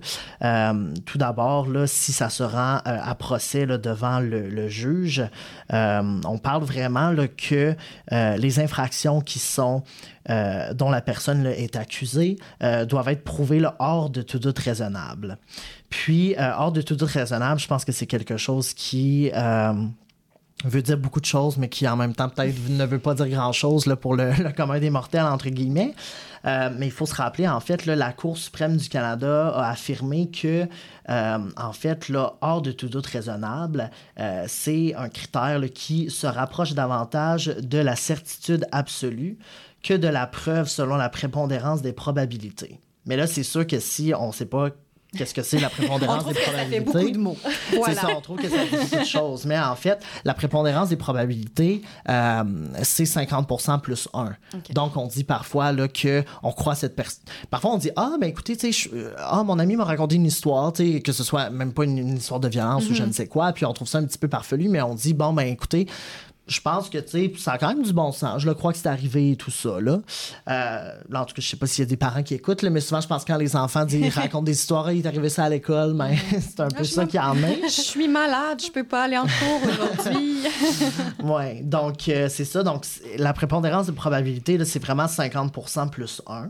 Donc là, si je remets en parallèle un peu avec ce que la Cour suprême du Canada a affirmé, on se rapproche de la certitude absolue que du 50% plus 1. Donc, il faut vraiment que ce soit, euh, qu'on soit là, davantage convaincu, qu'on soit presque au 100 en fait, là, euh, et qu'on soit pas là, au 50 le plus 1. Euh, puis, la Cour suprême là, dit également, il faut moins que la certitude absolue, mais plus que la culpabilité probable. Donc, c'est un peu pour dire justement, certitude absolue, en fait, là, je pense que c'est peut-être un peu... euh, euh, en fait, c'est un petit peu, là, ça vient, c'est un rêve, entre guillemets. C'est peut-être pas quelque chose qui est atteignable, entre Mhm. Non, guillemets, euh, d'être sûr à 100% que cette personne-là, elle a fait ça. Donc, c'est pour ça d'où vient euh, le 99 plus, euh, Mhm. euh, tu sais, 99.9, entre guillemets, ou 99, là. Euh, donc, c'est ça là, au niveau là, vraiment du criminel. Puis, en fait, là, quand on parle vraiment là, au niveau criminel, euh, ça va être lorsque la personne, là, par exemple, euh, fait une dénonciation à la police, puis que le directeur des poursuites criminelles et pénales là, décide justement de- d'aller de l'avant avec la, la procédure. Avec la plainte, ouais. Parce qu'il y a, y a évidemment, là, justement, il y a assez en fait de faits là, qui disent bon, ben, on en a assez là, pour euh, intenter là, des, des procédures et tout ça. Donc, assurément, je veux dire, dans les dossiers en familial, puis ça, je le vois souvent, on a à la Cour supérieure vraiment la demande en divorce, la demande en garde d'enfants, la demande de pension alimentaire, la demande également, là, tout en ce qui a trait, là, je sais pas moi, paiement de certains frais pour la maison, séparation du patrimoine et tout ça. Puis, parfois, en parallèle, en fait, on a vraiment, là, euh, il y a une plainte qui a été déposée, par exemple, pour harcèlement criminel. Euh, puis là, harcèlement criminel, oui, ça peut être fait dans un contexte de violence conjugale, mais c'est peut-être pas nécessairement relié à ça. Euh, ça reste que au criminel, comme je le disais, c'est encore là, le hors de tout doute raisonnable là, qui doit, qui est là, justement là, le, le fardeau de preuve. Donc, c'est sûr que, puis je pense que les gens le savent, là, ça peut être parfois difficile, là, justement, de, de démontrer là, ça, puis d'en, faire la preuve. Euh, c'est pas tout le monde qui a des photos, c'est pas tout le monde qui a des, des écrits, des témoins et tout ça. Euh, donc, c'est ça, ça peut être plus difficile à ce C'est pour niveau-là. ça que ça joue un peu sur deux plans en même temps, dans le fond, si je comprends Mm. bien. Oui, puis en fait, et là, c'est pour ça, en, en fait, que euh, parfois, justement, ben là, on a euh, monsieur, madame accuse, par exemple, quelqu'un, il y a eu plusieurs dénonciations et tout ça, et là, le DPCP dit que ah, ce n'est pas assez pour intenter des poursuites ou on, on retient juste une victime, l'histoire de une victime, entre guillemets. Et là, par après, on a ces autres victimes-là qui vont dire, ben écoutez, étant donné que c'est pas euh, permis, entre guillemets, là, euh, aux criminels, bien, on va aller, en fait, à la Chambre civile, euh, que ce soit à la Cour du Québec ou si on demande plus de, de 90 000 et, et plus là, au niveau de la compensation à la Cour supérieure, mais ça reste la Chambre civile. C'est là qu'on va demander justement un dédommagement. Puis, en fait, là, pour tout ce qui est civil, le fardeau de preuve est différent là, du, du criminel. Donc, c'est vraiment là, ce Les que je ça ressemble à quoi, justement? Mais ce que je parlais, en fait, c'était le, le fameux 50% plus 1 OK, ouais. donc, ça, c'est vraiment au civil. Donc, parfois, on va voir justement, euh, madame accuse monsieur, là, justement, là, je sais pas moi, de lui avoir, euh, de l'avoir même, par exemple, donné un coup de poing ou agressé sexuellement. Ce ne sera pas reconnu, par exemple, euh, en, en chambre criminelle parce qu'il y avait le témoignage, par exemple, je sais pas moi, était pas crédible ou c'était décousu ou il manquait certains éléments. Donc, ça n'a pas permis de dire. Puis, je tiens à dire, là, puis les juges l'écrivent parfois dans leur jugement, euh, même si la personne n'est pas condamnée, ça ne veut pas dire nécessairement que la victime n'est pas crue. Là. Mhm. Donc, il y a tout ça qui vient. donc, parfois, justement, ben là, la personne est acquittée, en fait, au criminel. Mais là, au civil, la personne peut être reconnue coupable parce qu'en effet, c'était plausible que, selon 50% plus 1, l'histoire de la victime fait plus de sens, en fait, que l'histoire de la personne accusée. Mhm. Et là, on octroie, par exemple, je sais pas moi, euh, madame a été euh, agressée et tout ça, il y a eu, euh, on rembourse les frais de psychologue, on mhm. rembourse, en tout cas, la perte au niveau des revenus pour le travail et tout ça. Donc, c'est ça, il y a vraiment deux fardeaux de preuves qui sont différents. Puis, ce qu'on entend aussi souvent au niveau, en tout cas, de diverses poursuites en lien d'agression sexuelle et tout ça, parfois on dit, ah, ben il y a eu un règlement hors cours, mais en fait, en criminel, en tout cas, c'est sûr que je ne suis pas un expert, mais euh, à moins que les accusations soient euh, retirées, mm veux, pas la seule manière qu'un dossier au criminel peut se terminer, en fait, là, sauf lorsqu'il y a retrait d'accusation, c'est pas mal lorsqu'il y a procès ou admission de la culpabilité. Là. Mhm. Donc, je veux dire, parfois, le public vient nous dire Ah, ben là, ils se sont entendus derrière les portes et tout ça, puis là, ils n'en parlaient pas. Ben, ça veut peut-être dire que c'était pas vrai ou c'était pas quelque chose qui était vécu et tout ça. Puis, ça, parfois, c'est un petit peu ce qui revient, puis on en a discuté que les gens là, ont peur parfois de ne pas se sentir. Euh, pas se sentir cru, pas se mhm. sentir ben écouté également, là, euh, que ce soit lorsqu'ils vont voir justement là, euh, les, intervenantes de s'expliquent, puis mhm. les avocats également. Là, ouais. Parfait. Est-ce que vous croyez là, que ce contexte-là judiciaire où il faut vraiment prouver la violence conjugale, euh, est-ce que ça peut entraîner un sentiment de devoir se justifier chez la victime? Puis j'aimerais aussi vous entendre, là, Madame Fraser, là-dessus. Oui. Euh... Mais tu sais, je pense que vous l'avez un petit peu mentionné là, tout à l'heure. Des fois, ça peut donner justement l'impression à la personne victime, tu sais, si par exemple, il n'y a pas d'accusation, euh, de se sentir pas cru. sais, même si c'est pas ça euh, l'intention, euh, effectivement, là, ces personnes-là peuvent vraiment se sentir euh, non crues. Il faut se rappeler aussi que le processus, justement, judiciaire, de porter plainte, c'est quelque chose qui est très confrontant. Hein. souvent, on ne sait pas non plus comment ça fonctionne. Là, ici, on a la chance d'avoir Maître Harrison avec nous, là, qui nous explique un peu tous les détails, mais souvent, on ne sait pas comment ça fonctionne. C'est très confrontant les médias vont souvent publiciser euh, les histoires, donc plus euh, qui, qui ne fonctionnent pas bien, qui tournent pas, euh, qui finissent pas bien. Hein. C'est rare qu'on voit les belles histoires qui finissent très bien dans les médias. Donc, ce qui est vu par ces personnes-là, c'est ce qui n'est pas retenu, c'est ce qui n'a pas fonctionné.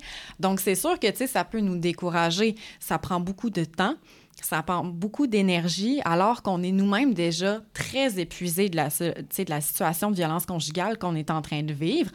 Mettons qu'on a d'autres choses aussi très importantes à régler. On est un peu en mode survie, hein, parfois. Survie pour nous et des fois survie pour aussi d'autres êtres humains là, euh, qui sont euh, à notre charge. Donc, je pense que le plus gros obstacle, justement, c'est cette peur-là de ne pas être cru, parce que là, on doit se dire qu'on essaie de convaincre quelqu'un que ça nous est vraiment arrivé. On peut avoir peur, justement, que si c'est pas répondu, ben c'est parce qu'on est en train de dire non, ça t'est jamais arrivé. Euh, on a aussi, tu sais, il y, a un potentiel également de revictimisation hein, quand on fait tout le processus judiciaire. Euh, ça peut être très confrontant, tu sais, de, de, répondre euh, à des questions. Puis tout ça, tu sais, des fois, comme vous l'avez dit, c'est tant mieux, tu sais, j'entends que vous êtes très empathique, c'est vraiment rassurant pour euh, vos clients, vos clientes. Mais tu sais, il y a des personnes qui sont pas nécessairement au courant de tout ce qui est euh, des approches sensibles au trauma, par exemple. Donc, c'est possible de revictimiser quelqu'un dans ce processus-là. C'est pas nécessairement ça qu'on a envie hein, quand on est déjà euh, victime. Donc, ça aussi, ça peut être un frein, tu sais, une peur de devoir revivre tout ça, re-raconter son histoire qui nous fait déjà vivre beaucoup d'émotions. Donc, et aussi, faut pas oublier, hein, quand on vit de la violence conjugale, il y a beaucoup de violence psychologique, on l'a dit. Parmi la violence psychologique, il y a ce qu'on appelle le fameux gaslighting. Donc, euh, pour ceux et celles qui ne savent pas c'est quoi le gaslighting, c'est un peu euh, le fait de remettre en doute hein, les propos de la personne constamment euh, pour en venir à ce que la personne elle-même euh, doute de ce qui lui est vraiment arrivé. Donc, comment est-ce qu'on pense qu'on va être capable de convaincre un jury, un juge, si nous-mêmes, on a des doutes sur ce qu'on vit réellement? Donc, c'est sûr que ça influence les médias, comme je disais, ça n'aide pas. Euh, il peut y avoir des peurs des représailles de la famille aussi. Hein, on entend souvent les histoires de personnes que, quand elles ont dénoncé de la violence conjugale ou de la violence sexuelle, ça a brisé des familles. Mm-hmm. Ça, ça peut faire peur. Ça implique tout le monde là-dedans. Donc, ça se peut qu'on ne veuille pas s'embarquer là-dedans, qu'on ne veuille pas briser la famille. Donc, tu sais, il y a tous ces éléments-là qui, euh, qui peuvent jouer. Donc, tu sais, c'est pas juste euh, la peur euh, du système judiciaire. Il y a vraiment plein d'éléments qui peuvent entrer en jeu sur le fait de pas nécessairement vouloir aller porter plainte et de pas vouloir entrer dans ce processus-là. Puis on l'a dit tout à l'heure, Maître Harrison l'a dit plus tôt, c'est vraiment important de respecter la volonté hein, de la personne qui vient nous voir. Si elle veut pas aller là, ben on, on l'obligera pas à aller là non plus. Toutes les raisons sont possibles. Mais en même temps, tu sais, euh, je veux pas par ce message-là que ça décourage des personnes hein, de le faire d'aller porter plainte. Je pense que c'est important. Puis plus on va avoir de cas positifs, ben, tu sais, plus il va y avoir des améliorations qui vont être faites. Puis, tu sais, il y a je suis certaine qu'il y, a plein de choses qui sont en place en ce moment pour essayer justement d'améliorer ça. Donc, je ne veux pas non plus décourager les personnes de le faire. Mais je tiens à vous dire, on comprend, c'est normal que ça soit vraiment pas facile puis que ce processus-là, c'est pas simple. Donc, euh, c'est pas mal, moi, euh, ce que j'avais à dire par rapport à ça. Mais ça, c'est de mon point de vue comme plus d'intervenante, là, parce que je ne suis pas directement sur le terrain, je n'accompagne pas euh, les personnes en cours, ou je ne les reçois pas en bureau pour parler de ça. Donc, je peux peut-être laisser Maître Harrison. Souvent, justement, les clients, clientes, là, on en a parlé par un peu plus tôt, là, de dire Ah, ben, la raison pour laquelle j'ai été frappé, c'est parce que j'ai confronté mon ex. Mhm. C'est parce que j'ai pas fait. Euh, Elle se responsabilise. Exact, j'ai pas fait une chose euh, alors que j'aurais dû le faire et tout ça. Puis parfois, en fait, euh, il y en a beaucoup qui, je sais pas moi, si par exemple on est dans la préparation d'un procès, qui racontent leurs histoires, puis on dirait qu'elles font un peu, les, les clients font un peu le travail de l'avocat adverse, de comme mhm. venir un peu, ben là, la raison pour laquelle... Elles se font euh, l'avocat du diable elle-même. Un peu, en fait. ça. Donc, en plus, là, fait que je pense que ça entre un peu là-dedans, là, de voir ce sentiment de devoir se justifier, là. Euh, un peu dire, ben là, la raison pour laquelle j'ai vécu ça et tout ça, euh, c'est parce que j'ai agi d'une telle, d'une telle façon. mais je pense aussi ce qui est important, moi, ce que je mentionne en fait à mes mes clients, clientes, c'est que bien que j'utilise le mot victime, je leur rappelle qu'en fait, victime, c'est pas quelque chose. Victime, en fait, ça a une connotation, entre guillemets, euh, péjorative ou mhm. négative de euh, par le sens qu'on a donné au, mot un peu, la titre de société, en fait, puis la définition du mot. Euh, mais je veux dire, en fait, victime, c'est quelqu'un, justement, qui a subi, en fait, là, quelque chose. Puis moi, je dis, ben écoutez, tu sais, en fait, oui, vous êtes une victime, mais je veux dire, c'est pas, euh, c'est pas quelque chose de, négatif en soi, là, de, d'en être une ou mhm. quoi que ce soit. Donc, ça, ça aide peut-être, là, je, crois, en tout cas, là, de leur côté, là, de, un peu, là, parce que justement, il y en a beaucoup qui disent Je ne veux pas être une mhm. victime, je ne veux pas euh, être vu comme étant euh, quelqu'un qui, qui, pleure, quelqu'un qui se plaint, quelqu'un qui chigne, mhm. entre guillemets. Là, mais c'est super intéressant. Moi, souvent, quand on, quand on me dit ça, justement, qu'on n'aime pas l'étiquette de la victime, qu'on veut pas être une victime, mais je leur renvoie la question, OK, mais quel mot tu vas employer pour mhm. parler de toi et ta situation? Et souvent, c'est là que les personnes vont faire ah, ben, euh, combattant, combattante, survivant, euh, guerrier, guerrière. D'accord. Donc, on va poursuivre avec euh, les statistiques. Donc, je voulais savoir, on en a parlé un peu de dénonciation de la violence mhm. conjugale, puis que c'est pas facile. Euh, ça ressemble à quoi, les statistiques en termes de dénonciation? Puis qu'est-ce qui peut expliquer ces chiffres-là? Mhm. Donc là, on parle vraiment ici là, en termes de euh, dénonciation. moi, en fait, ce que j'avais comme statistique, puis on me corrigera, le maître Harrison, si c'est pas les bonnes, mais selon les études que j'ai vues, en fait, c'est que 80% euh, des personnes ont déclaré euh, justement que la violence conjugale n'a pas été dénoncée à la police. Donc ça, euh, ça veut dire qu'il y a seulement un petit 20 là, qui Mhm. vont le dénoncer. Puis c'est pour toutes les raisons que j'ai nommées tout à l'heure, là, euh, les difficultés, la peur de ne pas être cru, le fait que c'est un processus qui peut être très prenant, la peur des représailles de la famille, de l'isolement.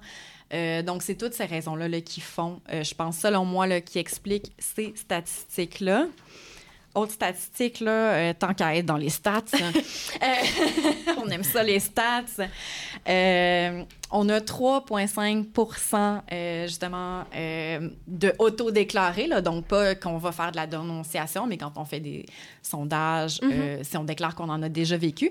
Donc, c'est 3,5% euh, de la population. Euh, dont 4,2 qui sont des femmes et 2,7 euh, qui sont des hommes. Donc, euh, hein, c'est faux, tout le monde, que les hommes ne vivent pas de violence conjugale. C'est à savoir aussi, euh, dans ces stats-là, euh, qu'il y a certaines personnes là aussi qui vont être beaucoup plus vulnérables. Donc, on pense aux personnes, euh, par exemple, les couples gays et les couples lesbiennes. hein. Souvent, on va dire euh, ben, que c'est pas possible, la violence conjugale, euh, dans des couples lesbiennes parce que c'est deux femmes. Voyons. Ça fait pas de la violence des femmes, alors que c'est très faux, là. Il y a euh, de la violence conjugale et même que c'est des populations qui sont plus vulnérables. On pense aux personnes issues de l'immigration, de la précarité financière, handicap physique, personnes âgées, euh, les personnes de la neurodivergence, de la diversité culturelle, diversité sexuelle et de genre, euh, les personnes des communautés autochtones. hein. Six femmes euh, issues des populations autochtones, donc six femmes sur dix vont déclarer avoir déjà vécu euh, de la violence conjugale, donc des personnes autochtones, Premières Nations, Inuit. Donc c'est sûr, tu sais, ça, c'est de- toutes des populations qui sont vulnérables, là, qui rentrent aussi là, dans ces stats-là. Des fois qu'on oublie un petit peu, là, alors que c'est des réalités qui sont quand même euh, très présentes, qu'il faut pas oublier. Donc ça, c'était mon bloc euh, stat à moi. Bien, merci beaucoup. Euh, moi, je vais, je vais citer là, brièvement, là, en fait, là, le gouvernement du Québec, vitrine statistique sur l'égalité entre les femmes et les hommes euh, au niveau de la violence en contexte conjugal.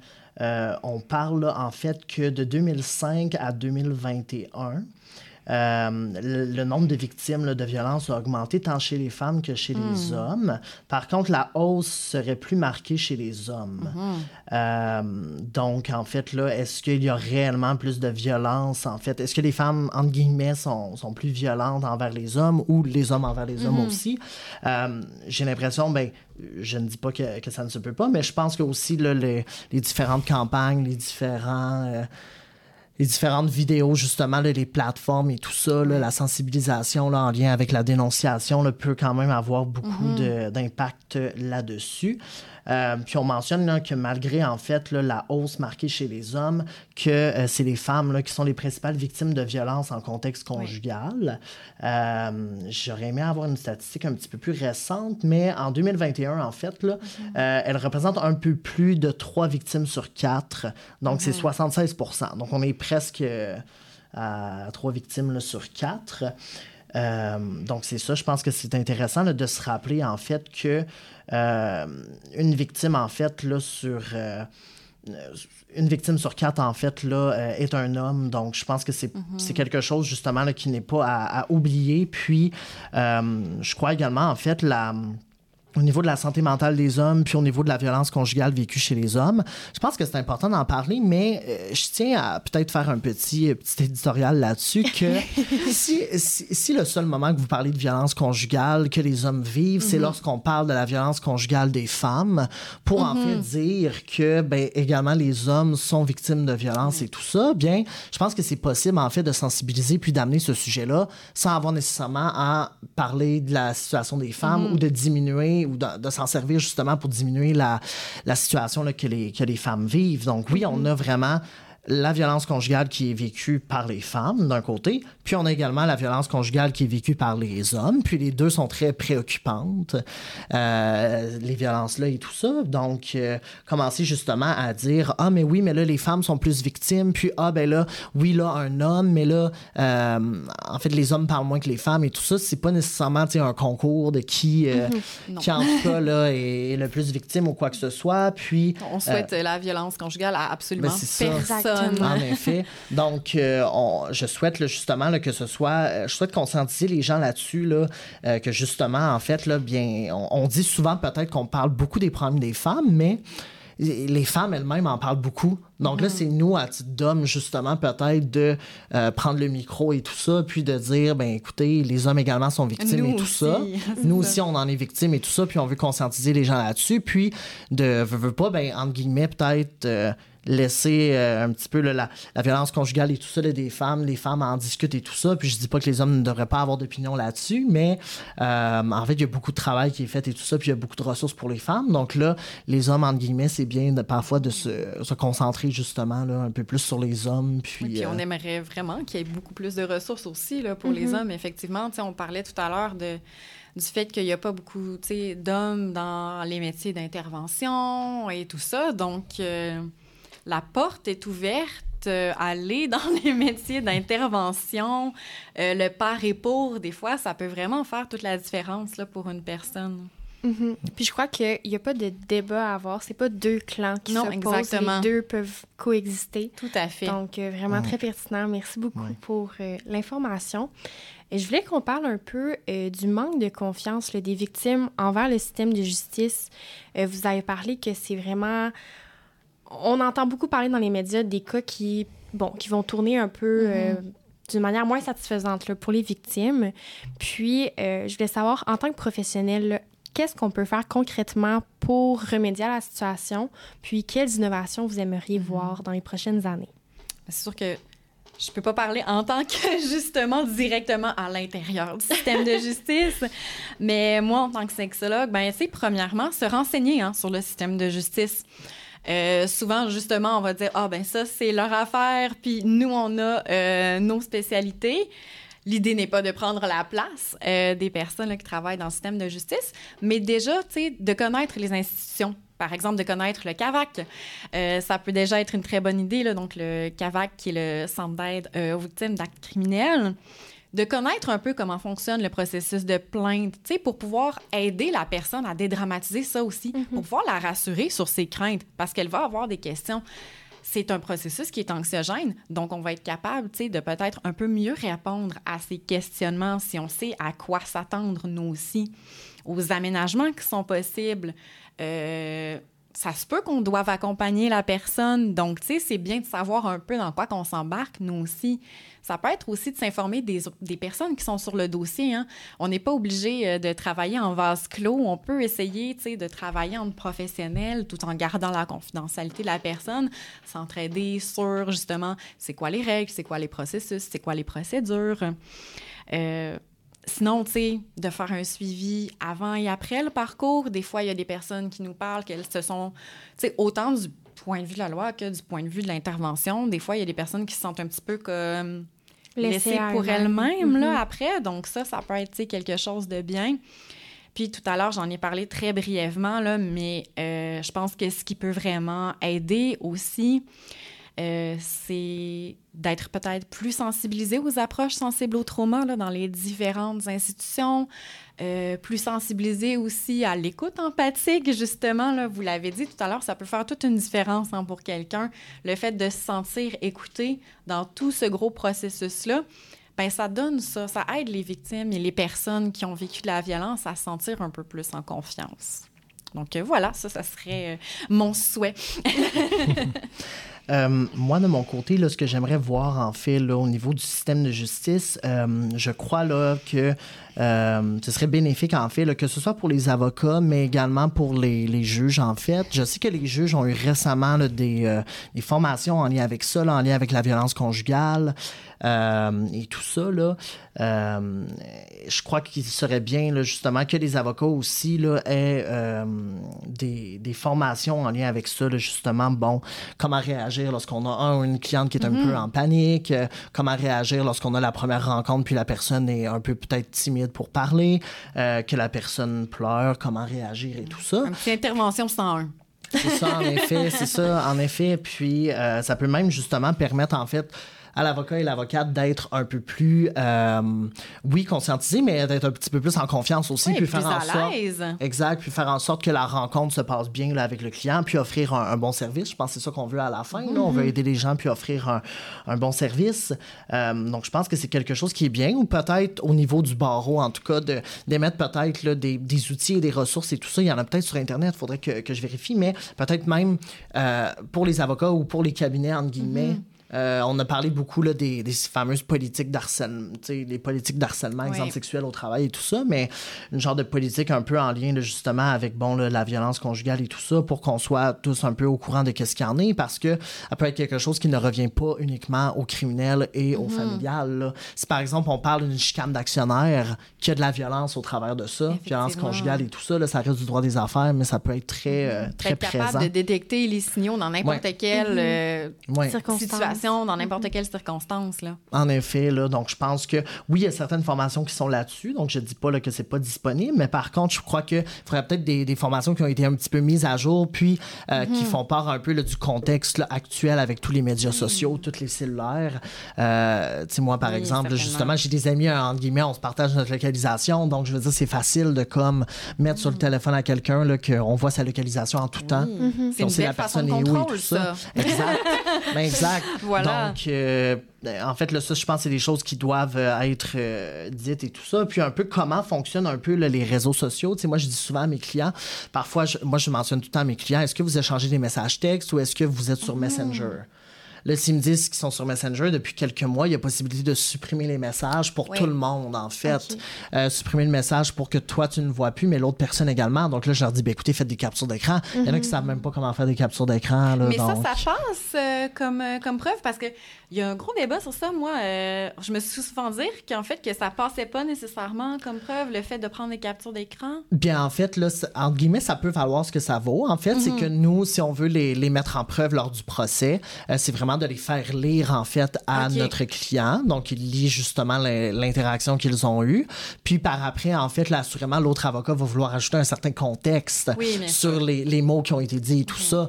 Donc, euh, l'écrit peut être quand même un bon moyen. C'est comme le cumul avec tout le reste C'est qu'il ça. va faire. C'est un peu plus ça, en fait. là. Mais c'est pas quelque chose qu'on. Nous, c'est quelque chose un peu de plus, là, comme vous avez dit. Cumul, je pense que c'est bien.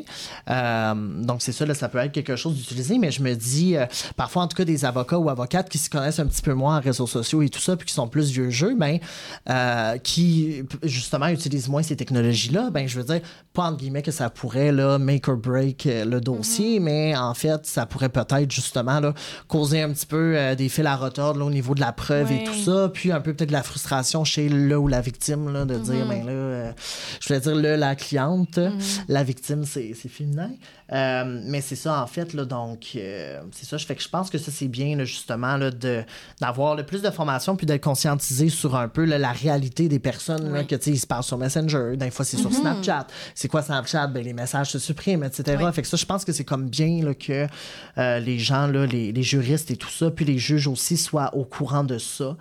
Euh, puis euh, également, je tiens à souligner en fait là récemment, là, bien, il y a eu le, le tribunal en fait là, au niveau des, des, des violences sexuelles et tout Oui. ça. Donc il y a comme un accompagnement accru au niveau des victimes.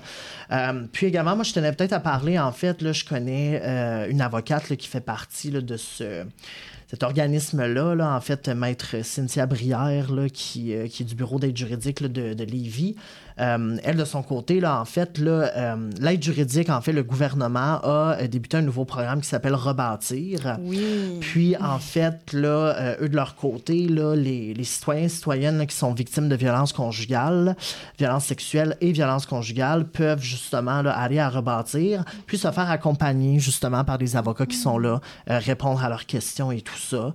Euh, le service offre quatre heures là, de consultation juridique par événement. Donc, en même temps, mais si je veux dire, il est arrivé quelque chose il y a longtemps, puis il est arrivé quelque chose de plus récemment, euh, les personnes peuvent y, y revenir. Puis, euh, évidemment, c'est confidentiel, euh, avocat et avocate là, de l'aide juridique. Donc, c'est comme un peu, un, entre guillemets, je ne sais pas si je le décris bien, mais comme une sous-branche un peu qui a Oui. été faite là, au sein même de l'aide juridique. Donc, je pense que, assurément, moi, en tout cas, tous les avocats que j'ai eu des dossiers... très utile. Ouais, tous les avocats que j'ai eu des dossiers là, contre qui sont à l'aide juridique, sais, sont très, très travaillants, très débrouillards. Puis souvent, là, ils ont même une connaissance plus accrue, là, un peu de divers sujets et tout ça que nous. Euh, en Mhm. pratique privée. Un petit peu plus poussé sur justement certaines ce domaine-là. ouais. Mm. Donc, euh, En effet, donc euh, je pense pas là, c'est pas à, pas à balayer du revers là, parce que justement c'est quelque chose qui est qui est du ressort en fait là, du gouvernement ou qui est du ressort là, du des- de l'aide juridique en fait là. Donc euh, ça je pense que c'est bien puis également on a entendu parler un petit peu là euh, euh, jury pop en fait qui justement là, aide là et tout ça. Donc je pense que c'est vraiment à multiplier puis qui sait peut-être euh, faire un- une sous-section jury pop un peu peut-être plus euh, euh, qui est euh, marketé entre guillemets ou qui est plus annoncé, promu. Euh, pour les hommes, en fait, peut-être que ce serait quelque chose d'intéressant là, Effectivement. pour que eux, de ce côté-là, puissent bénéficier puis qu'ils sont au courant. Parfois, il y a beaucoup Oui. de gens qui appellent au bureau puis ils savent même pas que l'aide juridique existe. Donc, assurément, s'ils ne savent pas que l'aide juridique existe, ils savent pas que le rebâtir existe, souvent, ils savent tu pas que sais, jury il y en a des ressources, mais c'est tellement Mm. pas publicisé Ouais. que les gens, ben, ils le savent pas. Puis ils sais. veulent pas le chercher sur Internet aussi pour, tu sais, en tout cas, la confidentialité, l'historique et tout ça. euh. Si c'est un compte que tout le monde a accès et tout ça. Donc, euh, puis parfois, le rechercher, ça rend un peu réel ce qu'elles vivent. Oui. Donc, ça peut être à euh, difficile là, pour ça. Mais je pense que, écoutez, euh, moi, je pense en tout cas qu'on est dans une bonne, euh, on est dans une bonne lignée. Je pense les, les améliorations qui sont faites au niveau du système de justice, aussi un peu, là, justement, là, qu'est-ce qui est enseigné dans les écoles, euh, qu'est-ce qui est enseigné aussi, là, en tout cas, au, au bac en droit et tout ça. Puis on voit beaucoup, en tout cas, on parle, là, par Simon Hull, l'ingénieur, en fait, les commentaires qui avaient été passés par le magistrat et tout ça. Je veux dire, les voix s'élèvent, entre guillemets, quand il y a peut-être une erreur de droit qui est faite ou quelque chose et tout ça. Donc, je pense que je pense que c'est bien pour ça. Puis, euh, je pense aussi quelque chose que nous, on peut faire à titre d'étudiants en droit, juristes, notaires, euh, tous des gens là, qui s'y connaissent en droit, qui ont eu un cours ou je ne sais quoi, c'est parfois un peu de euh, démystifier puis d'expliquer aux gens là, qu'est-ce qu'il y en est. Là. Comme je disais un peu, la poursuite civile, c'est pas parce que justement tu as un règlement hors cours derrière porte fermée euh, que c'est pas quelque chose qui est arrivé. Puis un peu, bon, ben qu'est-ce que ça implique justement, le prouver là, au procès criminel et tout ça, qu'est-ce qu'il y en est? Euh, fait qu'expliquer là, vraiment que, qu'est-ce qu'il y en est et tout ça parce que comme je disais vraiment au début euh, ben on, je veux dire on, on parle euh, par exemple quelque chose de négatif va souvent être parlé mais il y a beaucoup de causes, là, justement, que c'est prouvé et tout ça, là, hors de tout doute raisonnable.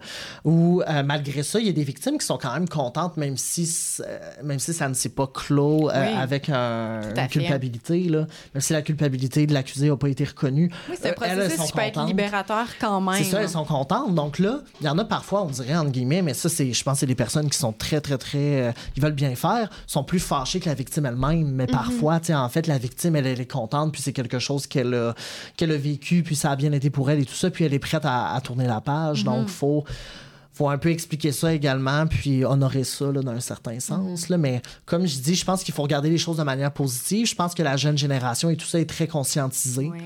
Euh, les gens en parlent beaucoup, euh, beaucoup plus. Donc, euh, on continue, je pense, dans cette lancée-là pour justement que les, les gens soient à l'aise, puis que ce soit de moins en moins un sujet le tabou. Mais plus les gens vont Ouais. être sensibilisés, plus les jeunes vont être sensibilisés Ouais. dans les écoles. Tu sais, nous, on fait ça, entre autres, là, avec nos ateliers, mais aussi avec les nouveaux programmes d'éducation à la sexualité. Ça en fait partie, hein, la violence conjugale, les relations saines, etc. Plus ils vont être sensibilisés, plus les gens vont être capables de remarquer justement les petits drapeaux puis d'intervenir puis réagir justement et peut-être essayer un peu d'arrêter ça dans l'œuf.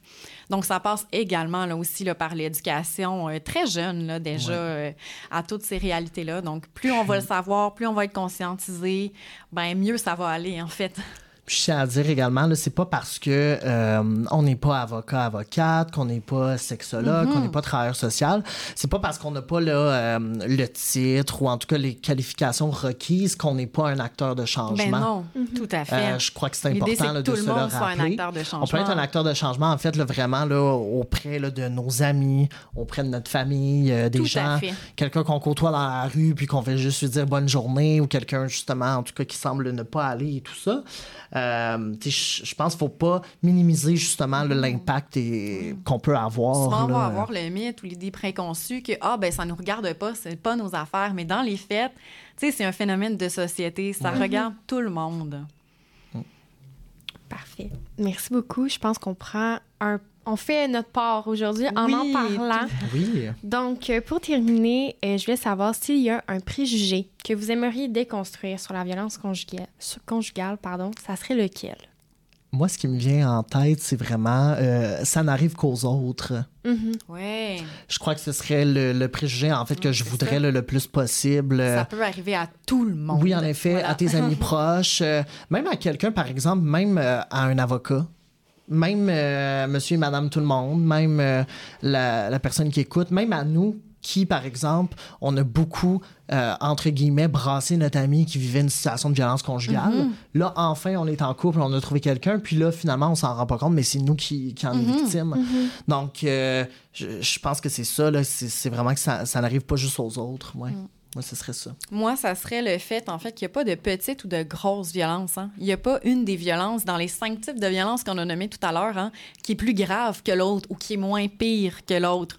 Dépendamment de la personne, dépendamment de comment on est fait, toutes ces violences-là, elles sont aussi graves l'une que l'autre. Il y en a qui sont plus tape à l'œil, mais elles ont toutes autant de conséquences possibles euh, l'une que l'autre. Donc, euh, on ne jouera pas à c'est qui qui est la plus victime là, dans ces choses-là. Ça a autant de conséquences. hein. Eh bien, c'est déjà ce qui conclut l'épisode d'aujourd'hui. Je veux vraiment vous remercier infiniment pour euh, votre Ben, présence merci. aujourd'hui. Ça a été un plaisir de, d'enregistrer l'épisode avec vous. Euh, en terminant, le comité droits et féministes veut simplement vous rappeler qu'il existe des ressources pour les victimes. Euh, c'est important de les utiliser. Elles sont vraiment là pour ça. Puis sinon, euh, on vous invite toujours à assister à nos événements de sensibilisation au travers de l'année. Donc, euh, merci beaucoup pour votre écoute et à la prochaine.